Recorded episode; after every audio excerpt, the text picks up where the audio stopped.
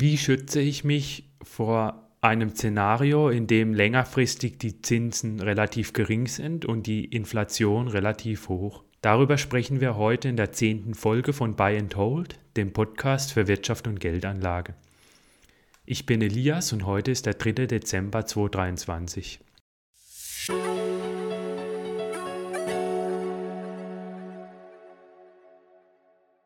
In der Folge 9 dieses Podcasts haben wir bereits darüber gesprochen, warum finanzielle Repression längerfristig droht.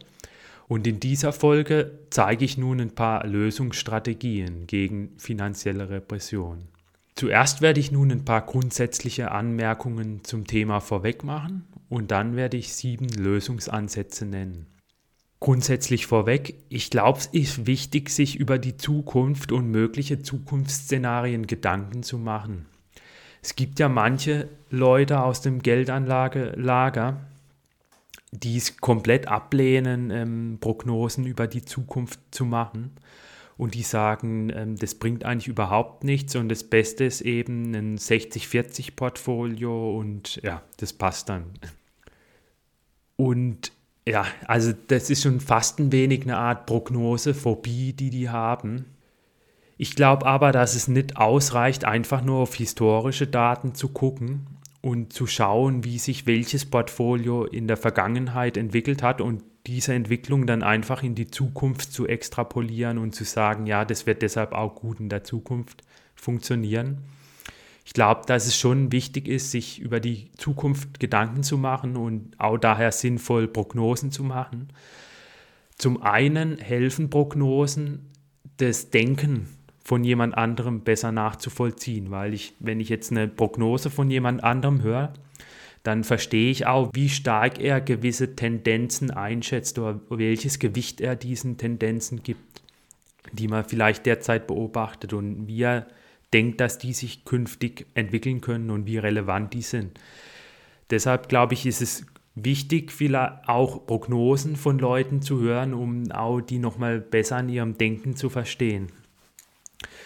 Und das, der andere Punkt ist auch, ähm, ich glaube, wenn man eben sich Gedanken über die Zukunft macht und dann vielleicht auch Prognosen macht, dann ist es auch möglich, eine Anlagestrategie robuster zu machen. Es ist zwar richtig, dass die meisten Prognosen halt eher falsch sind. Also wenn man sich Studien dazu anguckt, dann findet man eben, dass die meisten Prognosen letztendlich daneben liegen. Auch die Ökonomen der österreichischen Schule, also zum Beispiel Mises und Hayek, sagen, dass man die Zukunft nicht voraussagen kann. Und das weiß ich natürlich auch, mir ist das auch bewusst. Es ist daher auch möglich, dass meine Prognose falsch ist und es ganz anders kommt und wir keine Finanzrepression haben. Ein weiterer Grund, warum ich glaube, dass dieses Festhalten an der Vergangenheit nicht funktioniert, ist äh, die sogenannte Truthahn-Illusion. Die besagt eben, dass wenn sich Faktoren, grundlegende Faktoren ändern, dann gelten die Konstanten nicht mehr, die in der Vergangenheit noch galten. Wikipedia schreibt über die Truthahn-Illusion. Die Truthahn-Illusion ist ein Begriff aus der Verhaltensökonomik und beschreibt eine eingeschränkte Risikointelligenz.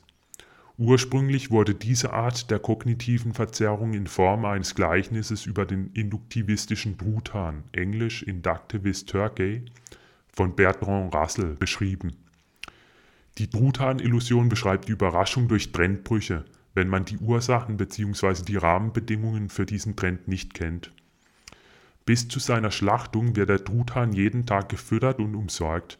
Mit jeder Fütterung steigt seine Gewissheit bzw. sein Vertrauen darauf dass ihm nichts passiert, basierend auf den Erfahrungen aus der Vergangenheit.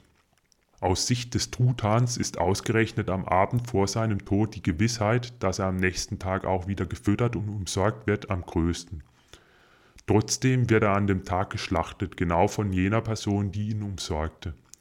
Die Schlachtung kommt für den Truthahn völlig überraschend, da dieser in anthropomorpher Formulierung nur einen Trend extrapoliert und den bevorstehenden Trendbruch nicht erkennt. Um diesen Trendbruch zu erkennen, hätte der Truthahn die Ursache des Trends herausfinden müssen. Gleichwohl würde ich jetzt auch nicht sagen, dass man sich eben dann auf bestimmte Prognosen versteifen sollte, dass man jetzt fest darauf spekulieren sollte, dass zukünftig zum Beispiel finanzielle Repression droht und daher nur noch in Sachwerte investieren und ganz aus Geldwerten heraus, wie jetzt äh, Bankguthaben und so weiter. Aber ich glaube eben, man sollte da sich auch darauf einstellen, dass so ein Szenario kommt und dann sich so vorbereiten, dass man jetzt nicht extrem schlecht in dem Szenario fährt. Hartmut Walz nennt das auch die Strategie des geringsten Bedauerns. Das heißt, man hat eben bestimmte Zukunftsszenarien, die eintreten können und versucht dann den zu erwartenden Schaden in jedem Szenario möglichst klein zu halten. Was kann man eben gegen finanzielle Repression tun, also gegen geringe Zinsen und tendenziell erhöhte Inflation auf längere Sicht? Also der erste offensichtliche Ratschlag ist natürlich, die Geldvermögensquote zu reduzieren. Das heißt, eher weniger in Anleihen zu investieren oder in Bankguthaben, weniger Bargeld zu halten und dafür dann eher mehr in Sachwerte zu investieren, also zum Beispiel die Aktienquote zu erhöhen. Man kann sich da zum Beispiel an der Daumenregel 100 minus Lebensalter halten. Ich glaube, das ist schon ein guter Anhaltspunkt für viele Menschen. Und da dürften wahrscheinlich viele zu gering investiert sein, wenn man diese Daumenregel anlegt und könnten nochmal die Aktienquote erhöhen. In einem Szenario von finanzieller Repression kann man schon deutliche Kaufkraftverluste erleiden. Nehmen wir mal an, nehmen wir mal an, jemand hat einen großen Teil seines Vermögens auf einem Bankkonto geparkt. Wenn die Realzinsen bei 2% pro Jahr liegen, das heißt die Inflationsrate ist 2% höher als der Zins, den derjenige für die Geldanlage bekommt, dann dauert es 15 Jahre, bis derjenige ein Viertel seines Vermögens verloren hat und 35 Jahre, bis er die Hälfte seines Vermögens ver verloren hat. Bei einem Realzins von minus 3% pro Jahr wird es nur 9 Jahre dauern, bis er ein Viertel des Vermögens verloren hat und 23 Jahre, bis er die Hälfte verloren hat. Und bei einem Realzins von 4% pro Jahr wird es 8 Jahre dauern, bis er ein Viertel verloren hat und 17 Jahre, bis er die Hälfte verloren hat. Das heißt, es kann hier sehr schnell gehen, bis man ein Viertel des Vermögens verloren hat, wenn man da auf Bankguthaben sitzt. Die zweite Lösung ist, dass man dem Portfolio auch Rohstoffe bzw. Gold beimischen kann. Gold und Rohstoffe entwickeln sich in Zeiten von hoher Inflation überdurchschnittlich und auch deutlich besser als Aktien. Gold entwickelte sich historisch gesehen zudem auch sehr gut in Zeiten von negativen Realzinsen, also wenn die Zinsen eben geringer sind als die Inflationsrate. Das ist ja auch intuitiv schlüssig, da Gold keine Zinsen abwirft und eben attraktiver wird, wenn die realen Zinsen auf andere Anlagen relativ gering sind.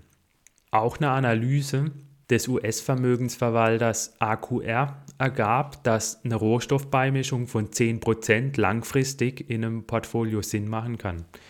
Die Forscher gingen eben von einem 60-40-Portfolio aus, von einem global diversifizierten Portfolio, also 60% Aktien und 40% Anleihen, und guckten eben, wie dieses Portfolio zwischen 1877 und 2022 rentierte in, in einem Zeitraum von über 150 Jahren. Und da war es eben so, dass die Nominalrendite dieses Portfolios bei 8,0% pro Jahr lag. Wenn man nun dem Portfolio 10% Rohstofffutures beigemischt hätte, dann wäre es ebenfalls so gewesen, dass die Nominalrendite über den gesamten Zeitraum bei 8,0% pro Jahr lag. Allerdings wäre das Portfolio etwas weniger volatil gewesen. Die Sharp Ratio war leicht besser mit 0,56 anstatt 0,53 beim normalen 60-40 Portfolio. Das heißt, die Rohstoffe haben über einen sehr langen Zeitraum tatsächlich auch die Performance verbessert. Also das heißt, Rohstoffe können grundsätzlich auch Sinn machen, unabhängig davon, wie man die Zukunft einschätzt, ob man jetzt zum Beispiel finanzielle Repression für wahrscheinlich haltet. Laut den Forschern von AQR sind Rohstoffe zudem ein guter Inflationsschutz. Rohstoffe gehören zu den wenigen Anlagen, die in Zeiten hoher oder steigender Inflation, in denen sowohl Aktien als auch Anleihen tendenziell leiden, höhere Renditen erzielt haben. Laut den Zahlen der Forscher lag die Nominalrendite von Rohstoff-Futures zu Inflationszeiten bei rund 10%, Aktien lagen bei rund 5% und Anleihen bei rund 1%. Außerdem kann man Rohstoffe auch als einen Schutz vor geopolitischen Risiken ansehen, da es zukünftig auch so sein könnte, dass Rohstoffe zunehmend als Druckmittel in geopolitischen Konflikten genutzt werden könnten, wie jetzt zum Beispiel es Russland getan hat mit ähm, den europäischen Ländern. Daher könnten dann Rohstoffe auch so einen Schutz bieten gegen solche Ereignisse, in denen Aktien dann vielleicht eher sich schlechter entwickeln. Ein dritter Punkt, den man beherzigen könnte, um sich vor finanzieller Repression zu schützen, ist, dass man günstige Finanzprodukte kauft. Das heißt zum Beispiel ETFs statt aktive Fonds. Ein durchschnittlicher ETF kostet ja 0,2% pro Jahr. Ein aktiver Fonds kann schon mal 1,5% pro Jahr kosten oder noch mehr. Das heißt, bei einem ETF habe ich einen Kostenvorteil von 1,3 Und dieser Kostenvorteil kann mir dann auch als eine Art Inflationspuffer dienen. Außerdem sollte man auch eher auf exotische Anlagen wie Uhren, Oldtimer und so weiter verzichten, außer man ist wirklich Fachmann da hier die Kosten vermutlich auch eher höher sein dürften, zum Beispiel die Handelskosten, die Abschläge, die man hier in Kauf nehmen muss, ganz einfach, weil man vielleicht einen Käufer nicht so leicht findet für eine antike Uhr, der einen guten Preis bezahlt. Auch Immobilien sind als Geldanlage eher kritisch zu sehen. Darüber habe ich in Folge 2 dieses Podcasts ausführlicher gesprochen. Der vierte Punkt, den man beachten sollte, ist, dass auch das Mindset wichtig ist, also die Einstellung. Ich glaube, man sollte sich ja nicht durch Gier oder Angst treiben lassen, sondern einfach eine feste Strategie verfolgen. Das heißt, eine feste Vermögensaufteilung, so viel investiere ich in Gold, so viel in Aktien und so viel in andere Anlageklassen. Und im Quest sollte man dann auch nicht irgendwie davon abgehen, und dann irgendwie mehr in Gold investieren oder in andere Anlageklasse, die sich dann in dem Zeitpunkt gerade gut entwickeln, sondern einfach regelmäßig die verschiedenen Anlagen besparen und regelmäßig Gold kaufen oder ETF-Anteile oder andere Anlagen. Der fünfte Punkt ist auch, dass man die Geldanlage möglichst einfach halten sollte. Also ich glaube, es ist vielleicht besser, sich einfach nur ein Aktien-ETF zu kaufen und den dann regelmäßig zu besparen. Das verringert einerseits den Aufwand und sorgt dann vielleicht eher dafür, dass man langfristig dabei bleibt. Andererseits kommt man dann auch nicht in Versuchung, irgendwie Market Timing zu betreiben oder ETF-Anteile von einem ETF zu verkaufen, der sich schlechter entwickelt. Und es kann einfach generell weniger schief gehen. Der fünfte Ratschlag ist, dass man auch sich Insolvenzrisiken aus dem Depot nehmen sollte. Also zum Beispiel sollte man Bankeinlagen meiden. Warum habe ich in Folge 3 dieses Podcasts erklärt? Und auch Lebensversicherungen oder Rentenversicherungen sollte man eher meiden, weil hier die Kosten relativ hoch sind und auch die Produkte nicht sicher sind. Wenn hier eine Versicherung insolvent geht, könnte es im allerschlimmsten Fall passieren, dass man Versicherungsansprüche verliert. Der sechste Punkt ist dann, dass man Schulden abbauen sollte. Wer Schulden hat, der ist weniger frei, der ist immer abhängig auch von der Bank. Er muss ja die Schulden bedienen. Wer keine Schulden hat, der bleibt flexibel. Ich würde auch nicht darauf spekulieren, dass die Schulden durch die Inflation entwertet werden. Zum einen wissen wir ja nicht, wie lange die Inflation genau anhalten wird es könnte ja auch sein, dass wir zum Beispiel sogar in eine Deflation geraten oder dass zum Beispiel bei einem Immobilienkredit die Immobilienpreise sehr stark einbrechen und man dann noch mehr Eigenkapital für den Immobilienkredit einbringen muss und, und, und. Also so ein äh, Kredit hat ja auch immer Risiken. Die siebte Strategie ist, dass man sich Realoptionen schafft. Das empfiehlt der Finanzprofessor Hartmut Walz in seinem Buch Einfach genial entscheiden im Falle einer Finanzkrise. Realoption bedeutet, dass man einen Plan B für eine Notsituation hat, etwa für einen Jobverlust. Etwa könnte man mit dem alten Arbeitgeber absprechen, dass man zurückkehren darf, wenn man den jetzigen Job verliert, beziehungsweise wenn man aus anderen Gründen irgendwie arbeitslos wird. Oder man könnte sich ein Nebeneinkommen aufbauen, das man dann auch im Zweifel der Fälle zu einem Vollzeitjob ausbauen könnte. Eine andere Möglichkeit ist, dass man mit Verwandten oder Freunden bespricht, dass man im Notfall auch in den ihrem Unternehmen arbeiten darf, falls man den eigenen Job verliert. Halten wir also als Fazit fest, ich glaube, dass man vor allem auf der Ebene der Vermögensallokation, also der Asset Allocation, da was tun kann, indem man jetzt eben nicht nur in Anleihen und Aktien investiert, sondern eben auch in Rohstoffe oder Gold. Das ist, glaube ich, ein wichtiger Punkt, den man dagegen tun kann, gegen finanzielle Repression. Und der andere wichtige Punkt ist vor allem, das Geldvermögen zu reduzieren. Das heißt, jetzt nicht so extrem viel Vermögen auf der Bank liegen zu lassen, wie es die meisten Deutschen ja im Moment tun. Das war es auch schon mit der heutigen Folge. Falls euch die Folge gefallen hat, dann abonniert gerne den Kanal oder teilt die Folge auf sozialen Medien. Das wird mir sehr weiterhelfen. Ich habe auch einen E-Mail-Newsletter erstellt. Darüber werdet ihr immer informiert, sobald eine neue Folge erscheint und eventuell werde ich künftig auch noch Informationen zu den vergangenen Folgen in dem Newsletter nachreichen, falls ich noch interessante Informationen habe zum Nachreichen. Ihr findet den Link zur Anmeldung in der Videobeschreibung oder in der Beschreibung dieses Podcasts.